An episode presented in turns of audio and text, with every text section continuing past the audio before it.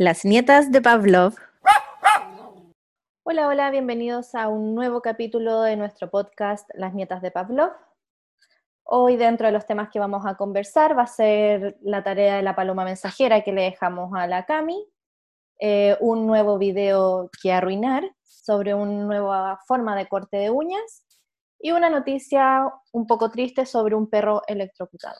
Eh, yo soy Pamina Horlager, eh, médico veterinario, máster en intervención asistida con animales y etología aplicada.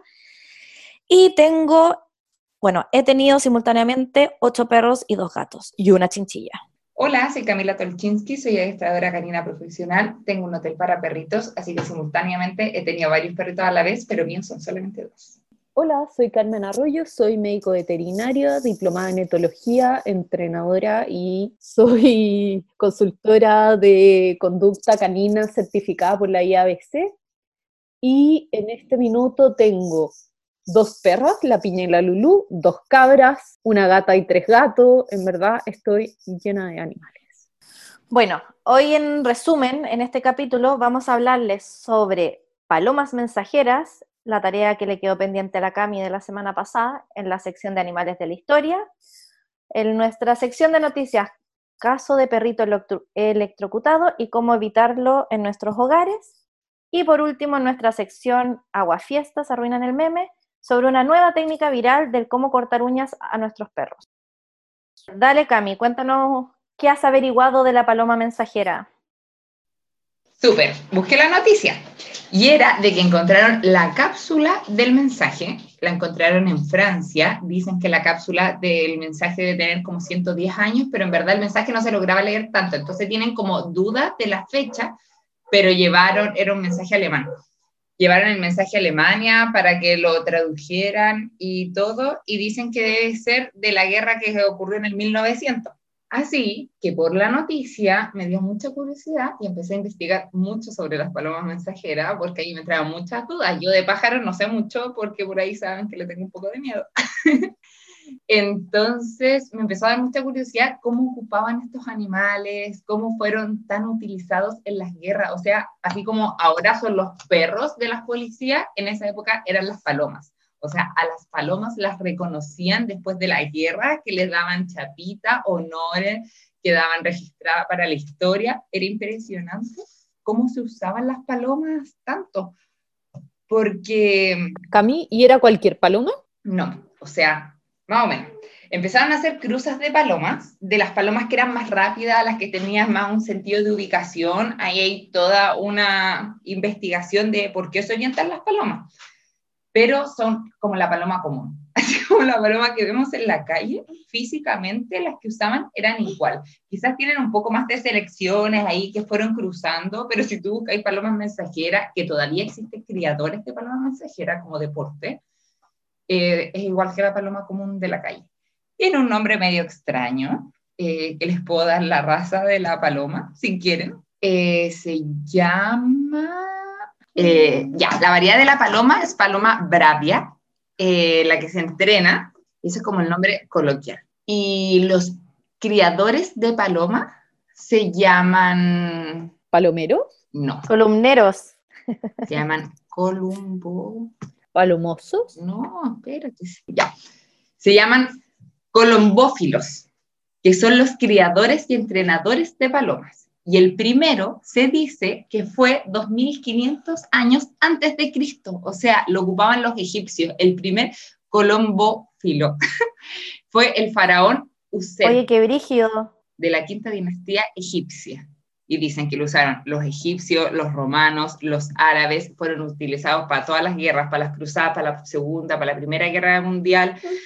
Y dicen que empezaron a eliminar las palomas cuando empezó el telégrafo sin cable, pero que de todas maneras todavía no se confiaban tanto en la tecnología, así que igual llevaban palomas. Oye, qué bacán. Sí, esto, un mundo eso. Oye, ¿y cómo hacían un volver a la paloma? Ya, pues son palomas que son como muy apegadas a donde nacen, a su palomar. Ya. ¿Hay cachado el mito que dicen, ay, donde la paloma nace, de la paloma muere? Que por eso la gente nunca quiere que las palomas aniden en sus techos, cerca de sus casas, porque dicen que nunca se van a ir. Uy, no, no tenía idea. Chao eso. Ya, No. en el campo dicen eso, por eso no les gusta que las palomas se pongan en sus techos porque dicen que no se van nunca. Es por lo mismo, porque son como súper... Y aparte porque son bien chatas. sí, Tener el uh, uh, La uh. caca, es súper corrosiva la caca. La caca, las infecciones, los griteríos.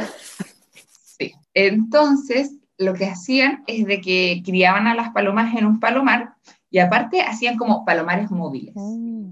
¿cachai? Así como que no sé qué habrán sacado de ahí, no logré sacar tanta información, pero decían que hacían palomares móviles que se las llevaban a los distintos campamentos de la guerra. Entonces, por ejemplo, de, no sé, unos reclutas soldados sacaban, sacaban de a cuatro palomas, porque de a cuatro palomas mandaban con el mensaje, no mandaban a solo uno. Ya, oye, qué bacán, qué interesante igual. Sí, dicen que las palomas tenían de acierto casi un 95% que llegaban. Y tengo una pregunta. ¿Cómo, a ver, sí, no sé si, si puedo preguntar esto. Dale. En el fondo, ¿cómo se ocupaban de mensajeras? Porque entiendo que vuelvan a la casa, pero no entiendo cómo van a otro lugar. ¿O era siempre que se lo llevaba a alguien y volvían a entregar el mensaje como a su casa original? Sí, así es. el- sí, se los llevaban así como en un canastito como esos de picnic, porque eran como, una, como unos caniles, como los de perro, pero eran como de pajita. Y ahí se llevaban a las palomas, que eran como los soldados que salían como a atacar, a batalla, y ahí mandaban, por ejemplo, dicen que hay unos casos súper conocidos de unos que estaban mm, así como muriendo, ya quedaban muy pocos soldados y lograron avisar y la paloma recorrió, ah, eso es lo otro, se mueren la cantidad de kilómetros que anda una paloma eh, que puede andar por día, dicen que puede hacer el recorrido sin descanso ¿Y cuánto? y anda entre 700 y 1000 kilómetros. Y una paloma logró recorrer 1200 kilómetros, era como en 25 minutos. Y Caleta. lograron salvar a todos esos soldados. Oh, Brigio. ¿Cómo va a ser en 25, kil- en 25 minutos? Era como el récord de la paloma, incluso hay así como que tú te metías a YouTube y hay muchas historias de esa paloma. Hay varias que fueron súper reconocidas, incluso hay una que tiene una película que se llama, que es el nombre de la paloma, el nombre de la película, se llama Chef Amy. Y es una paloma, o sea, una película como de niño. Y hay otra película que se llama Valiant, que también es como de monito animado. Son las únicas dos películas que encontré y como lugares para niños que se habla de las palomas mensajeras. Como que no es un tema que mucho he hablado, yo trataba de pensar así como, ¿qué paloma de la historia de monito animado viene a mi cabeza con este tema? Y creo que no viene. Oye, pero en serio, 25, qui- 25 minutos. Cami, yo creo 1200. El récord de la paloma eran 25 minutos. A ver, espérate, vamos a tener que volver a buscar. Ve- 1200 kilómetros en 25 minutos. Es que sería como más rápido que un avión, pues Cami. Yo creo que ahí tenemos un error. Ya, yo creo que ahí tenemos un error, pero eran 25 minutos. Pero, a ver, eran unos- con un... Ah, no, fueron 40 kilómetros. Mierda. Mira, po, oye, vamos te fuiste en una volada, Brigia. ¿Y qué? 1200. Bueno, a ver, este fue el Pero debe haber sido como en una semana. ¿Cachai? La paloma a la velocidad de la luz. Ya, sí, ahí es más creíble, po. Sí. Y era una paloma alemana. Nos tenía todas vendidas con las palomas. Íbamos a hacer como transportes con palomas. Sí, la cagó. Amazon iba a empezar a mandar los paquetes con palomas. Imagínate, de Estados Unidos a Chile en puta, una hora y media. Oye, Cami, ¿y ¿tú sabes si es que todavía siguen usando palomas en algunas cosas, como campeonato de palomas o algo así? Sí, decían que cada día bajaban más. Como... Hay un grupo Ya. de estos tipos que están inscritos y decía que como para el 2018 habían 6.000 inscritos, pero que iba bajando. Porque estaban en peleas porque querían poner a las palomas así como, como protegerlas. Ya. que ya no podían tenerse como en cautiverio sus crías, ya no se podía criar más, como por bienestar animal. Pero el señor que era un que era, era como el que la llevaba en este grupo, estaba súper triste porque decía que en verdad era una práctica que se estaba yendo, se estaba desapareciendo, que la gente joven ya no se interesaba en esto, y que en verdad la gente que criaba no le hacía ningún daño a sus palomas, que no era así como, no sé, pensemos una pelea de gallos que los crían, pero para hacerles daño, no, los de paloma mensajera no le están haciendo daño. La paloma se suelta y de por sí es como un sentido natural que vuelve a su palomar. Ya.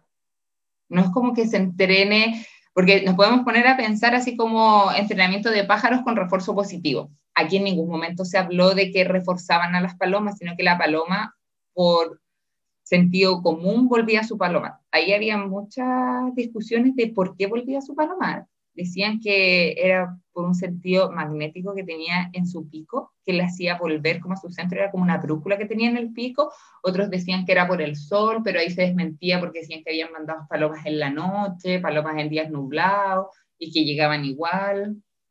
Así que yo creo que es más por un sentido de educación de la Sí, probablemente.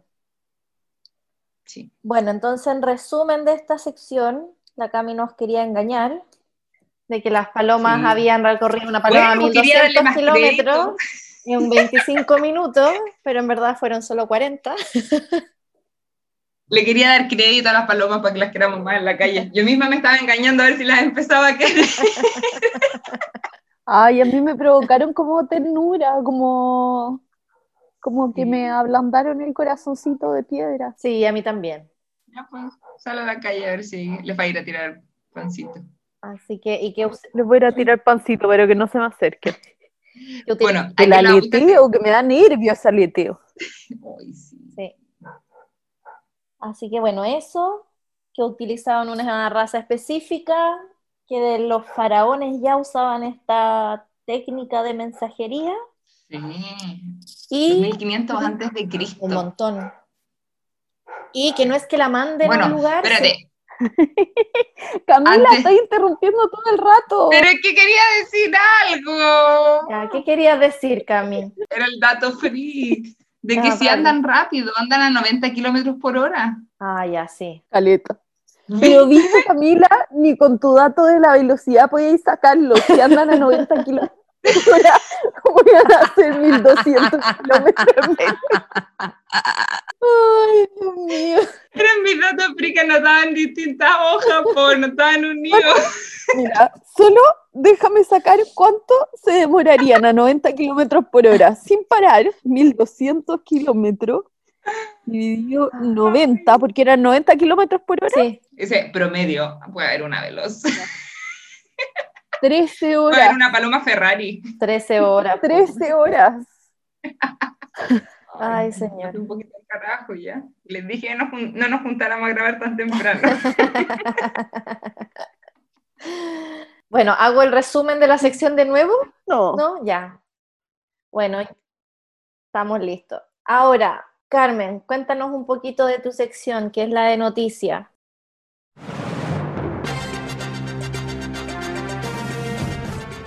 Noticia de la semana. ¿Qué pasó con un perrito electrocutado? Sí, es una noticia súper triste. Este domingo, en el Parque de la Quinta Normal, que es dependiente de la Municipalidad de Santiago, una señora salió a pasear con sus dos perros y, por lo que cuenta ella, los dos perros se acercaron a un poste de la luz y como que chocaron con el poste y uno de los animalitos quedó pegado en el, palabras de ella, eh, chocaron los dos animalitos y el perro se quedó pegado al poste. En tanto, la perrita alcanzó a saltar y alejarse. ¿ya? Eso es lo que dice la dueña que pasó. Y en el fondo, ¿qué es lo que había pasado? Este poste estaba con electricidad y uno de sus perritos se electrocutó y por lo que dicen murió inmediatamente por el golpe eléctrico y la otra perrita se salvó. La dueña tuvo que esperar a que la administración se presentara, te llegaron, desconectaron la corriente y ella pudo llevarse a su perro después de mucho rato. Oye, espérame, entonces el perro quedó ahí muerto pegado al poste? Tipo, Oh, qué y como fuerte. estaba con corriente, no lo podían sacar. Qué fuerte. Sí, sí, súper fuerte y, y súper triste. Como yo me pongo en su situación y la angustia que debe haber vivido esta pobre señora. Aquí la responsabilidad es de la administración del parque y de la municipalidad. Claro. porque en el fondo esto también podría haberle pasado a un niño, a una persona, a un niño a, y, a cualquier Decían que era un perro grande. Sí, era un perro grande, y por lo que mostraban en las imágenes y contaba la dueña, era un poste de luz, pero que no estaba cercado, no, no, había como un escalón de cemento, entonces alguien incluso se podría haber sentado y apoyado en el poste. Terrible, qué fuerte. Qué horrible. Y viendo todo este tema de la electrocución de esta perrita, que en el fondo era un tema de responsabilidad del parque, que no es tan común que pase. Ahora nos acordábamos también hablando como antes del programa de otro caso que pasó, creo que fue en Viña, Pami, ¿te acordáis? No, no me acuerdo dónde, pero me acuerdo del caso muy bien. Claro, que fue un perrito, un bull terrier, o una bull terrier, no me acuerdo si era macho o hembra, que también andaba paseando con su dueño, creo que andaba la mamá con su hijo que iban pasando a este bull terrier y este bull terrier algo tocó en el piso, se electrocutó y murió en ese minuto y no pudieron hacer nada. Entonces, son cosas que pasan, lamentablemente, y ahí cae la responsabilidad en la mantención del parque, de las calles, de, en el fondo de seguridad vial, claro. porque esto podría pasarle a un adulto, a un niño, a, a cualquier persona. Pero esto también debería importarnos a nivel de nosotros, de nuestras casas, porque en nuestras casas también está el riesgo de que nuestros animales se electrocuten y ver qué es lo que podríamos hacer en caso de una electrocución. Claro. O para evitarlo. Claro. Sobre todo en cachorros o en gatos, que a los gatos les encanta andar jugando con cable y cordeles. Sí. ¿Quién no ha escuchado eso?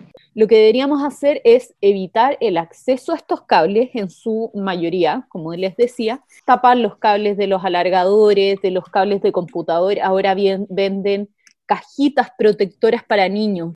Tenemos para los enchufes, por ejemplo, hay unas tapitas con la forma de un enchufe que se ponen y en el fondo bloquean estos hoyos para que los niños no vayan a meter los dedos, pero también nos puede pasar con nuestro cachorro que de repente meta la cola sin querer o se ponga a arañar y a jugar con los con, los, eh, con los enchufes. enchufes.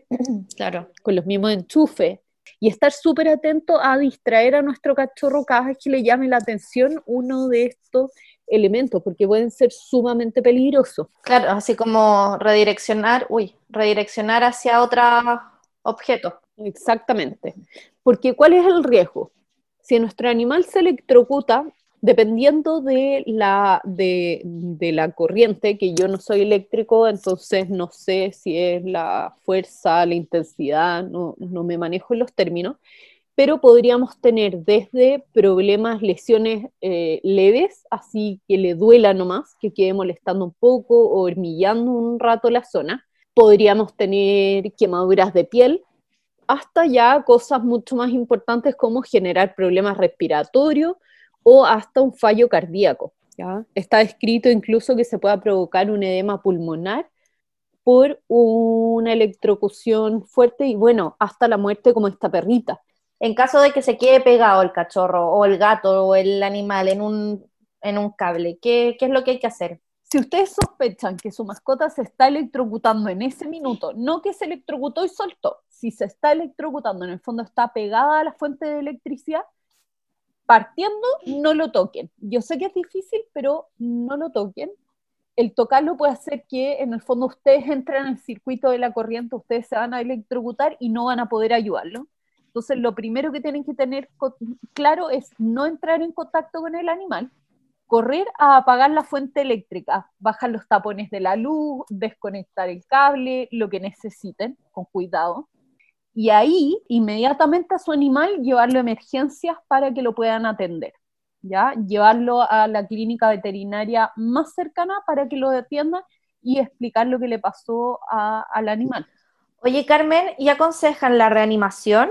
Sí, está aconsejada la reanimación cardiopulmonar de emergencia. Con los animales en esto sí es que están, han perdido la conciencia pero yo no lo recomendaría a personas que nunca han hecho reanimación, porque podrían hacer más daño que bien a ese perro. Entonces es mucho más seguro agarrar al animal y llevárselo a emergencia en ese segundo. Vale, entonces como para finalizar este, esta sección, ya sabemos, si vamos a traer un cachorro a casa, intentar esconder todos los cables, redireccionar cuando vayan a morderlos y en caso de que tengamos este lamentable accidente y está pegado en el cable, cortar la fuente eléctrica, sacar el cable del enchufe y partir directamente a la clínica veterinaria más cercana. ¿Se me queda algo dentro del tintero o creo que ahí fue el resumen? No, Y tener cuidado no solo, no solo con cachorros, sino que también de repente hay perros adultos que les puede llamar la atención o nuestros gatos que les gustan los, los, cables y estos cordeles. Ah, no, sí, claro. También si tenemos... O con los gatos, como y también si tenemos también. sí, y también si tenemos alguna mascota exótica como un conejo, los conejos o los ratones que les gusta roer, eh, son súper peligrosos alrededor de los cables. No, y aparte, nosotros tenemos, o sea, nosotros me refiero a todos, tenemos la mala costumbre de que dejamos el cargador enchufado. Y sacamos el teléfono y queda el cable ahí. Imagínate el cable que en el suelo, no sé, justo se cayó algo para comer, quizás no va a morder el cable, pero puede languetear ahí cerca, igual le da la corriente en la lengua, pues si es chiquitito es peor. Así es. Totalmente. Chiquitito en tamaño. Así que, queridos oyentes, ya saben, mucho cuidado con sus cables en casa. Y para terminar nuestro capítulo de hoy, pasamos a la mejor sección de todas, la que nos encanta, que es las aguafiestas arruinan el meme. Aguafiestas arruinan el meme. Buena suerte evitando a los aguafiestas. Para el día de hoy, les tengo que contar sobre un nuevo video, bueno, ya lleva un par de meses, pero que se hizo súper viral, que fue el que la gente se colocaba luz a en la cabeza con mantequilla maní o cualquier otra cosa como pegajosa para que el perro lo lamiera mientras le cortaban las uñas. Así que bueno, a ver, yo creo que es una buena idea, pero creo que el lugar donde la gente lo está colocando no tanto, porque al final, si el perro tiene una reacción inadecuada o se asusta o le llega a doler, tenemos el riesgo de que o nos pueda pegar un manotazo en la cara o nos pueda morder o cualquiera de esas cosas. No sé qué opinan ustedes al respecto ya tiene pro y contras esto. O sea, pro de que estamos ahí reforzando, de que sea como una experiencia positiva al cortarle las uñas, pero el contra es de que estamos cerca de la cara y del mordisco más dañino. Sí, pienso lo mismo. Sí, a mí me pasa que me pasa que en muchos de los casos que van a usar esto son perros que probablemente les genera algo de ansiedad o miedo, eh, el corte de uña no, no lo vamos a usar en perros súper tranquilos. Son justamente esos perros los que en el fondo de ansiedad o, o de sobreexcitación por la situación, porque hay una ambivalencia entre la entrega de comida y el susto de las uñas, y además sumado a la cara, pueden empezar, es como cuando los perros nos empiezan a sacar el premio más fuerte de la mano incluso sin querer agredir, morder la cara por tratar de obtener el premio en esta situación que es ansiolítica. Siempre me preocupa esta idea de tener la cara de un perro tan cerca y sobre todo en una situación desagradable, como no del todo agradable. Al final es tratar como de pasar un poco la situación. Claro, sí, pienso lo mismo porque, a ver, la idea está más o menos buena, pero lo podrían hacer de otra manera, como los Licky Mat que, están que existen ahora, que tienen estos chupones para ponerlo en la pared y ponerle ahí la comida mientras nosotros vamos trabajando con sus patas, o empezar ya con un trabajo desde cero, pues partir de a poquitito, de a poquitito, para no llegar de frentón a, toma, lame esto mientras yo te estoy cortando las uñas, que probablemente ya tuviste una experiencia negativa y puede que en cualquier minuto haya una reacción que no nos esperamos. Sí, pues,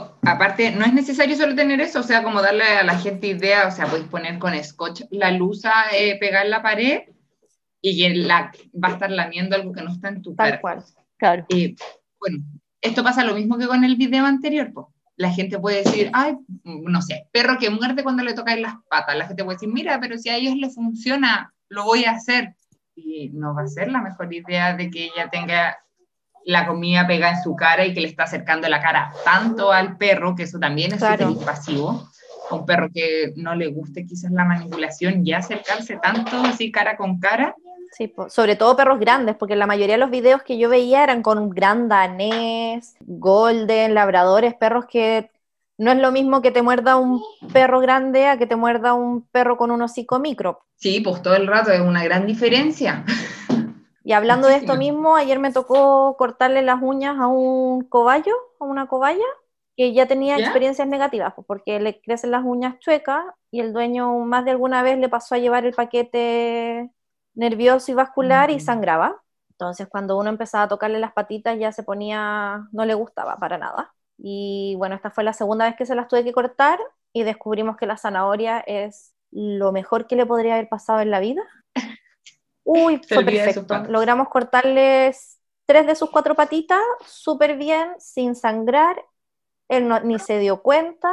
Después se quedó un rato regaloneando conmigo, así que eso. Muy contenta del resultado. Sí, pues y así se demuestra de que todos los animales podían hacer esto de buena manera, pues de que no a todos hay que obligarlos y hacerlo ahí una llave de judo, que se puede hacer de manera positiva. Así es. Y trabajarlo desde chiquitito. Yo ya empecé con los baby tunitos, los gatitos que tengo, la camada de gatitos que tengo en mi casa. Los amo. Ya empezaron con los cortes de uñas. Que hay gente que se ríe de mí como, ¿a los gatos se les cortan las uñas? Sí, a algunos se les pueden cortar.